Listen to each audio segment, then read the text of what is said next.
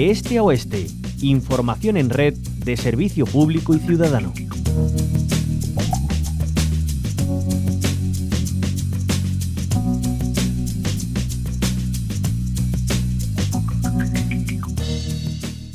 Atendiendo a la función social del periodismo y al mandato de estar comprometido con las personas más vulnerables en un momento en el que los discursos de intolerancia y de odio impactan en la sociedad andaluza, el periodista Raúl Solís llega con una propuesta, el libro La doble transición para crear conciencia y para reivindicar la lucha en décadas pasadas y actualmente de las mujeres transexuales. En la doble transición cobran protagonismo las historias de ocho mujeres, Petróleo, Salvahora, Silvia, Miriam, Soraya, Mar, María José o Manolita, y de fondo se evidencia su vida de lucha por el reconocimiento de unos derechos que todavía hoy no les han sido reconocidos. Un relato crudo de humillaciones, palizas y discriminación que es también de fondo una historia de subversión a la España en blanco y negro y un reconocimiento ganado a pulso de la diversidad con el que alienta desde la alegría, la resistencia y la perseverancia una sociedad para la tolerancia y la convivencia. Y para hablar de este libro, La doble transición, saludamos en la onda local de Andalucía a Raúl Solís. Eh, buenas tardes, bienvenido a la onda local. Buenas tardes, ¿qué tal? ¿Cómo estamos, Juan Carlos? ¿Por qué había que contar las historias de estas ocho mujeres y qué tienen de especial?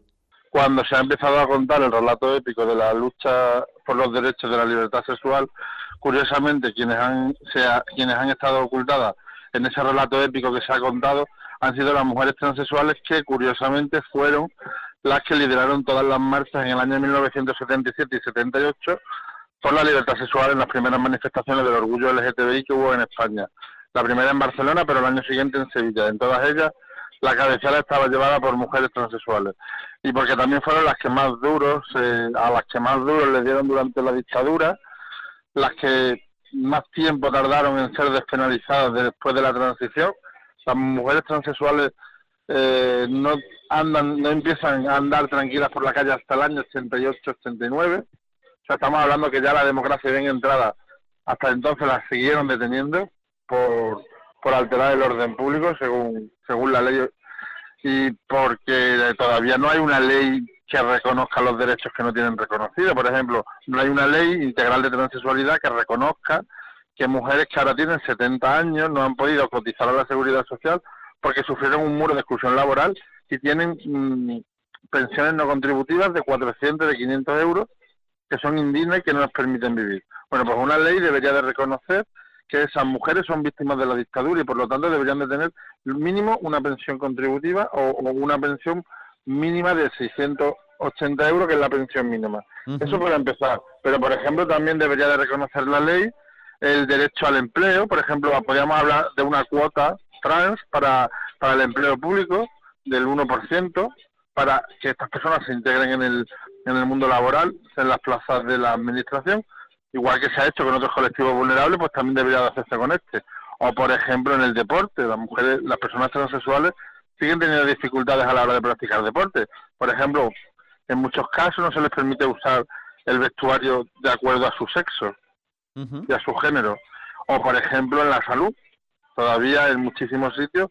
Las personas transexuales no tienen reconocido su derecho al tratamiento hormonal o a la operación de reasignación de, sexo o, o a los procesos proceso de su cuerpo para adaptarlos a su, a su identidad. Raúl Solís, encontramos en, este, en estos relatos bastante crudeza, violencia, pero también irreverencia, ternura y valentía. ¿Por qué crees que la sociedad andaluza y española se encuentra todavía en deuda con estas personas? ¿Por qué es algo que sigue siendo una asignatura pendiente en este momento?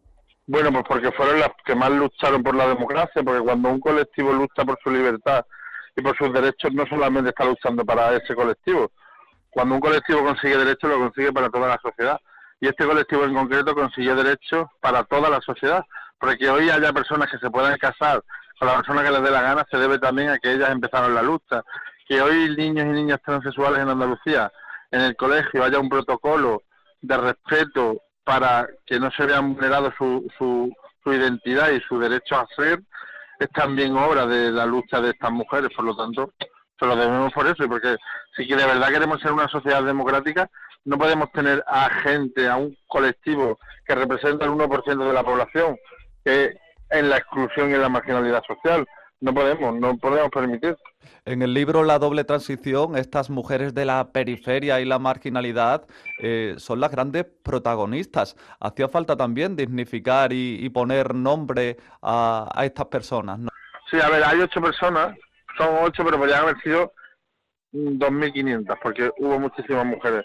Lo que pasa es que yo, eh, bueno, pues he tratado de incluir una representatividad, pues, territorial, de edad, de tipos de vida, pero bueno, he metido a ellas ocho, por, pero podría haber metido a, yo qué sé, a otras tantas, porque mujeres valientes, mujeres transexuales en el franquismo hubo muchísimas. Algunas de ellas eran escondidas cuando llegaban las fiestas del pueblo, ¿no?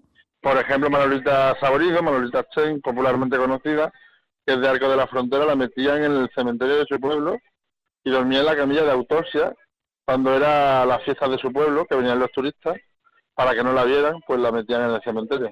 Raúl Solís, ¿dónde podemos encontrar este libro, La doble transición? Pues mira, el libro se puede encontrar en librerías, claro, también se puede comprar a través de la web libros.com, pero yo aconsejo que se compre en librerías, para que el circuito del libro permanezca vivo y no se cierre las librerías. Pues con eso nos quedamos. Hemos hablado en la onda local de Andalucía con Raúl Solís, autor del libro La doble transición. Muchas gracias por acompañarnos. Gracias a ti,